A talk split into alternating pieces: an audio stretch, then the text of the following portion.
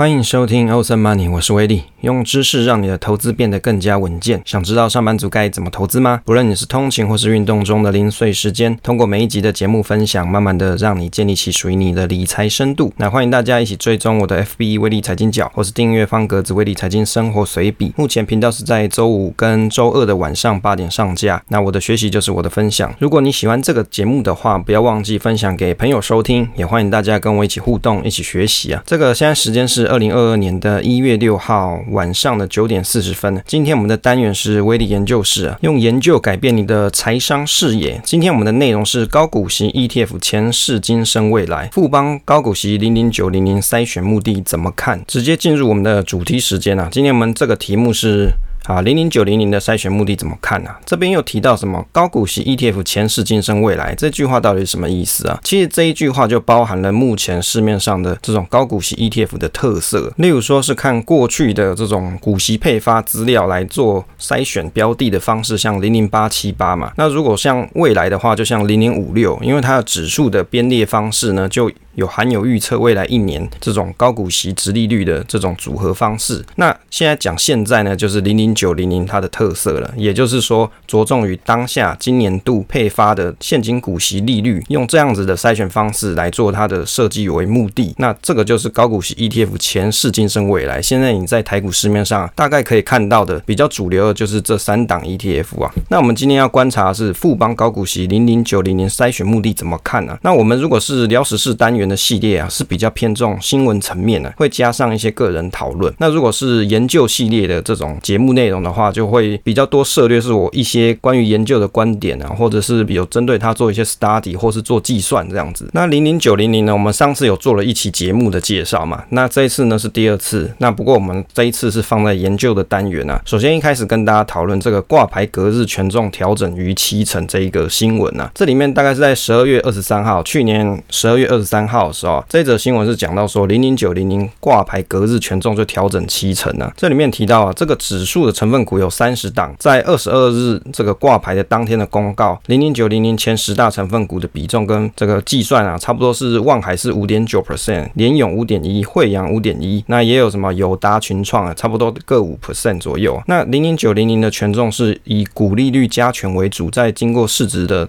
大小进行权重的调整。那成分股它有一个特色，就是权重上下限分别是五 percent 跟一 percent。至于为什么它会调整为七成呢？我记得在上一集节目的时候就有跟大家分享，因为它的筛选的机制跟方式啊，就会造成这么这么大的一个变动。所以这个你再去看它的公开说明书的时候，就可以去了解。那我们今天的节目也会带到关于它的筛选方式，以及我个人的一些看法。原则上，我的心得是说，其实这个指数的设计，它就是以领这个股息殖利率来排比重啊，来排这个权重大小。接着啊，观察一下零零九零零的基本资料。其实这个东西，我想大家已经看了一轮了，比如说 YouTube 啊，或是其他的 Podcast 啊，他们的节目大概都讲了一轮了。不过基于我自己的研究嘛，这个东西也是算为我自己所研研究，那我也再把我研究的东西再分享给大家听一下。这个零零九零零的基本资料，它的风险等级啊是在 RR 四哦。如果你要去对比零零五零的 RR 五来的说，是比较低一点。第二个就是它是指数股票型基金，第三个它是季配息，也就是在一四七十这几个月份的最后一个交易日，它会做一个评价，那就是等于是在这个评价日来做一个决策。第四个是它上市价是牌告价是一万五。你有没有发现说最近这种新上是的 ETF 啊，它排告价通常都不会太高，可能就是差不多一万五左右。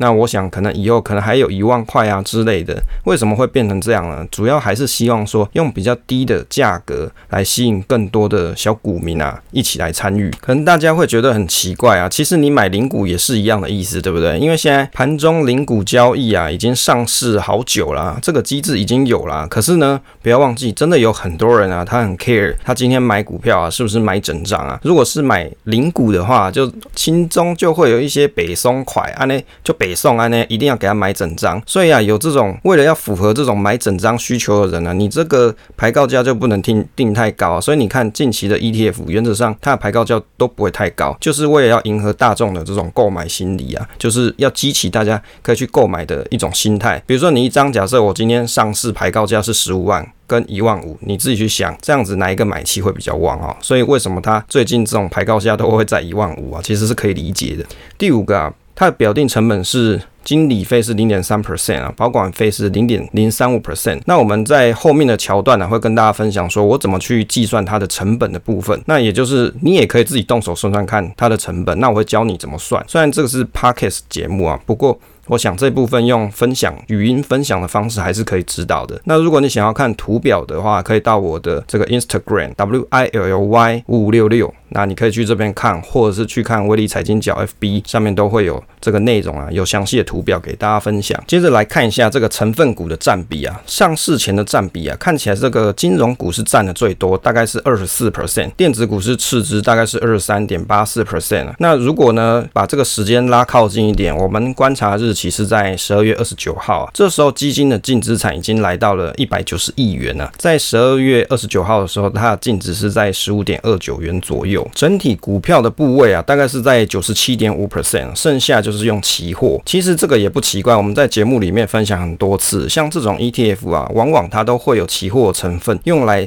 让整体的这种净值可以跟指数能够有一点机会可以拉近的，就是用这种期货的方式。不过你可以观察得到，像这个股。股票的部位其实也已经占了九十七点五 percent 了，在这里面的档数里面啊，我大概念一下前面几档，像望海啊、联咏、友达、惠阳、群创、广达、中钢、开发金这些，这些都有上榜。不过可能有很多人，就像我上一集讲的，诶，你如果很想要去看他的名单，然后去跟他跟单啊，这个在零零九零零。这一个 ETF 里面，我自己是觉得比较不合适，因为你很难猜，它变动速度太快了。一次换七成的话，那你要去猜到下一档，除非你有一个 database，你可以照它的指数的筛选方式去运算，不然你真的要去用。我说以这个小散户，你自己要去算啊，其实有点困难。所以从刚刚我们所描述的这个成分股里面啊，前五大持股就是像望海、联咏、友达、惠阳、群创这些，那它还有广达、中钢、华硕、开发金、南亚，从这。现在上市以来，它的成分股组合，你会去发现说，其实大多都是电子股，那金融股只有开发金啊，好，是不是很奇怪？这开发金其实蛮不错的，因为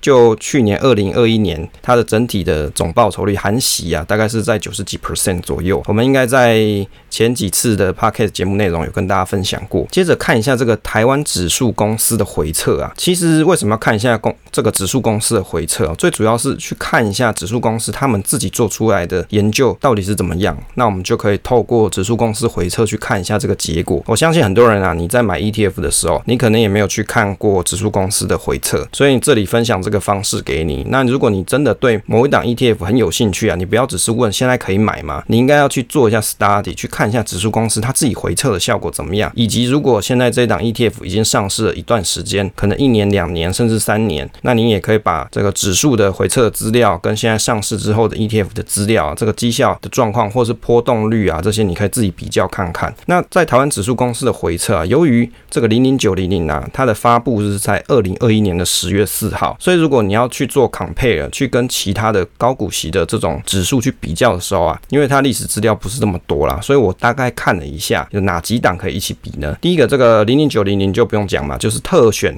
台湾高股息三十指数，那另外可以对比的，就像台湾五十指数，那以及另外一个是台湾高股息指数。那为什么选这三档不是选别的呢？其实道理很简单，因为这三档都是台湾指数公司发行，上面有这个回测资料可以看啦。那如果你要去比这个指数的走势的话，记得要使用报酬指数啊，就是你要用报酬指数来去看呢、啊，不要用这个它的净值去看，这样可能就是有失公允了。在这个比较里面，因为这个是图表，在 Podcast 上面我用描述的跟大家阐述一下。由于这个台湾特选高股息三十指数啊，它是在二零二一年的十月四号上市，所以我观察到我们的观察日是十二月的二十八号。比较这个特选台湾高股息三十指数跟台湾五十指数以及台湾高股息指数，其中这个特选台湾高股息三十，它对应的就是零零九零零嘛，那台湾五十指数就是对应到零零五零，那报酬指数大约都是落在一百零八左右，那台湾高股息指数。它的报酬指数呢是一百一十一，是稍微好一些些。从这个数据只能表示说，最近这一段时间，因为这也没几个月嘛，这三档的表现其实都很接近。不过因为台湾特选高股息三十的历史数据还不够多，暂时就没有更多比较。不过没有关系啊，以后这个历史资料累积。更多的时候，我们就可以有更多的资料可以去看它的特性跟状况，就是指数本身的状况哦。我讲的还不是 ETF 哦，是讲它本来设计这档指数，在指数公司它里面所比较，你就可以从里面先去观察它的状况啊，比如说大跌的时候的跌幅是怎么样，大涨的时候。比如说市场盘势大好的时候，它的涨势是怎么样？是不是来的强势？其实你去看这个指数的回撤，就可以告诉你这些东西。但过去的历史不代表未来。但是如果你连历史都没有去关注、去尊重的话，那我相信你对这一档的。这个这一档 ETF 或是这一档指数的未来啊，你显然就是没有什么信心啊。接着来看一下选股策略以及设计的目标啊，我觉得这个零零九零零啊，他们在官网上面放的这种，比如说指数筛选的机制啊，这个图表，这个 PowerPoint 啊，做的还蛮漂亮的，就是有不同的颜色啊，highlight 不同的重点跟大家做分享。我觉得它让大家可以一目了然去看啊。但是我想整理一下，我从这个官网的文宣上来看啊，它在四七十二月会做指数的调整，简单的来说，就是将一年中分成三波除息的股票，在这三次的调整当中啊，尽可能的去参加除权息。四月的筛选主要的目标是第二季的股息收益，那除息是要在四到七月之间。那七月的筛选会将七月之前的出席股票给移除掉，remove 掉啊，再给它加入新的成分股去参加配息。那十二月筛选的时候，目的是去选出十二月以后还有出席机会的股票，它主要的目标是半年配跟季配的股票。从这个筛选的时间的设计目的来看啊，从上面三次筛选的目的，就意味着要去捕捉大多数除权息的公司配息。目前台湾大多数的公司啊，是一年配息一次啊，那有些公司呢，是它是属于季配息或是半年配息，就像这个我们的护国神山台积电有没有？它就是季配息。那还有一些像这种建设公司远雄啊，它就是半年配息的。那一到三月配息的公司，它先参加这个除权息之后啊，再把这个目标转向到四到七月出圈息的公司啊，以此类推。第二次筛选的目标是七到十二月出圈息的公司，那第三次筛选就是十二月到明年四月之间的公司。简单整理一下筛选股票的机制啊，其实。它筛选股票的股票池就是台湾上市贵公司。一般来说啊，像这种 ETF，它一定会有一些流动性筛选啊，就怕说买到这种公司啊，它也不好出手，也不好买卖，所以一定都会有一些流动性筛选。另外呢，它还会有去参考财务指标，例如说四季的累积营业利益要大于零。好，那我有去参考一下日盛证券的资料，关于营业利益的定义啊，它里面是提到营业利益等于营业毛利减掉营业费用，这个营业业利益啊，就是营业毛利再扣掉管销费用，代表企业靠本业实际上赚了多少钱。另外，我们也可以计算营业利益率啊，代表企业在本业赚的钱占所有的营收的比例是多少。那营业费用跟营业成本有什么不一样？营业费用它讲是公司在营运过程中所衍生出来的一些费用啊，例如说大家要吃饭啊，这员工薪水嘛，以及场地的租金啊，厂房的租金。那营业成本则是制造产品的时候，它直接发生生产的成本。所以啊，这个营业成本又称为直接成本，那营业费用又称为间接成本。就给各位科普一下，就有时候这个听友就跟我讲说啊，我讲的东西太难了，所以就给他补充一下。那你经由这样子的补充，你也可以稍微了解一下，他在这个筛选机制里面。所讲到的四季累积营业利益大于零 percent，原则上就是讲他公司的经营状况是没有在亏钱的情况，这个就是一个基本的门槛，用来做基本的筛选。我看了一下公开说明书啊，这个筛选方式大概是在它的第二十页。首先，我们看一下这个设计目的啊，这个台湾指数公司特选台湾上市上柜高股息三十指数，经过市值以及流动性筛选之后，以定期选取可参与配息之高股息股票为目标，所以它这。里面提到什么？它的目标是要可以去参与除权息啊。其实严格说起来，应该是除息，不是除权，因为它的目标是现金股息啊。在里面有提到合格名单的定义，这个合格名单的定义啊，是指说在指数母体当中发行市值前两百大的这个股票。这个指数母体是什么？就是现在有上市上柜的这些公司啊，这些比如说大小公司合在一起变成它的指数母体，但是要取市值前两百大的股票。所以你从这里面去看，你就会发现，其实它。可能选到的公司，它的体质都是属于偏大一点的，因为它至少是前两百大嘛。接着它就会有一个流动性筛选，去检视说近三个月的日平均成交金额啊，是要在前九十 percent 高的股票，通过流动性筛选才会进到合格名单当中。所以啊，你看它透过这个成交量。成交金额前九十 percent 高的股票，意思就是他把后面十 percent 给筛选掉，就是那个没有什么人在成交、没有什么人买的这种冷门股，他就把它筛选掉了。那指数的目的啊，是以定期选取可以参与配息的高股息公司为目标，而且要可以参与除权息啊，所以这个是一个重点啊。接着来跟大家分享一下它的实际的定期审核的方式哦。我想大家可能看了很多 YouTube 都讲很多了，那我就讲讲我自己的看法好了。这个在每年的第一次的定期审核啊，这股利率啊，这个股利率我的解读就是现金值利率啊，只是在公开说明书里面写的比较文绉绉，叫股利率这样。那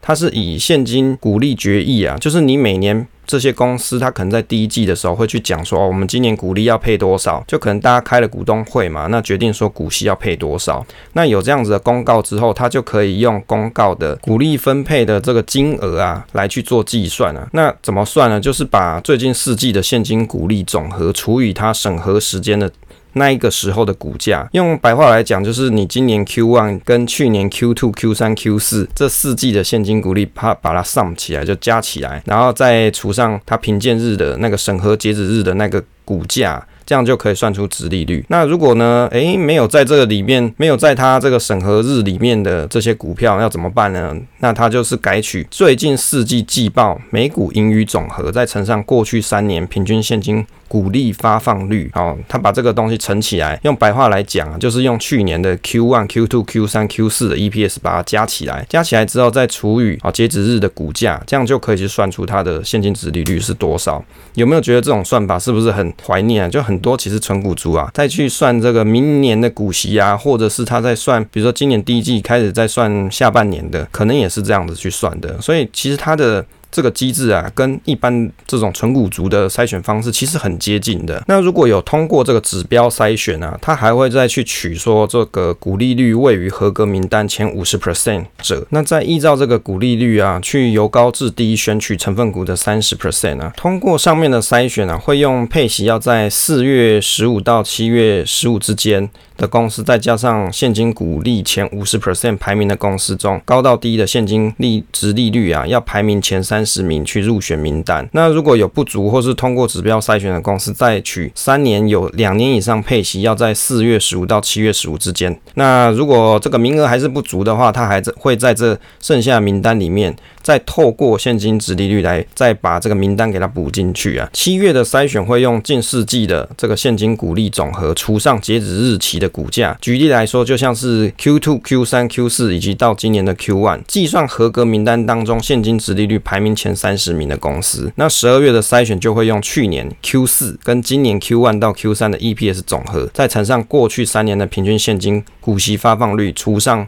截止日的股价。那一样合格名单中的现金殖利率取前三十名，好，这个听完是不是有觉得有点头晕晕的啊？其实用白话来讲啊，就筛选方式来看啊，这种计算方式跟很多存股书上面的教学很像啊。像威力的股息预测方式啊，通常都会在每年度的 Q 三用近四季的 EPS 总和乘上过去五年的平均股息发放率来做计算。诶，为什么要做五年啊？因为我以前读的存股书上面是这样讲的啊，我觉得好像也不错用，就拿来继续用。所以你也可以在我的威力财经角啊的 FB 上，或者是我们的部落格啊，威力财经生活随笔，或或是我们的 Blog 上面去看到以前我去算这些。就是预期明年的股息发放率是多少，我都是用这样子的公式去算。那跟零零九零零的方式不太一样，是在于说我计算总体股息值利率，并不是只看现金股息。我认为，因为这档指数它追求的是现金股息值利率，它要的就是现金流嘛。那反而重点不是在配股票股息之后的资本利的增长。但是对我纯股族来说啊，这个股票股息也会算到值利率当中啊，因为这样子的计算方式是用票面十元去计算的。实际上，值利率如果有填息啊，它会更高一些，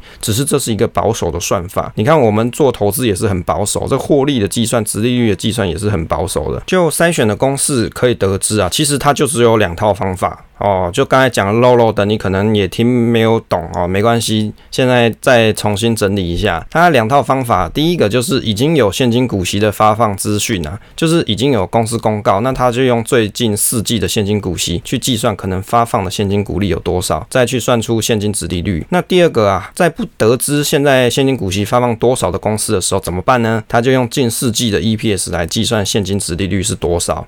其实这个指数的公式很单纯啊，但是它的缺点就是它没有计算股票股息啊，因此有些公司可能成长性也不错啊，它配股票啊，就是它因为手上需要钱嘛，一般来说会配股票的公司，它不外乎就是因为它手上现金不足，它需要这些现金来去买厂房啊，或是做研发、搞研发，让它的公司成长的未来更好。所以呢，它现在没有那么多钱配给股东啊，就是配股票给你，希望说你可以好好持有它的股票，跟着这个公司一起成长。那如如果公司呢，它的 ROE 啊有跟上的话，那你手上的股票，它的价值也会水涨船高啊。比起这个领现金股息来说啊，股票殖利率如果在公司成长有跟上的情况底下的话，其实你领股票股利啊，相对来说还是比较超值一些啊。所以你看啊，如果这些公司啊，它假设是以配股票为占大多数的股利来说啊，它就比较不容易被筛选进来。第二个就是，通常现金股息发放率高的公司是属于比较大型稳健型的公司，通常成长曲线啊，相较于小型股会来的比较缓慢一一些啊，不过这只是通常啦，不代表大型的公司一定成长就不好哦，没有这样子哦。像你看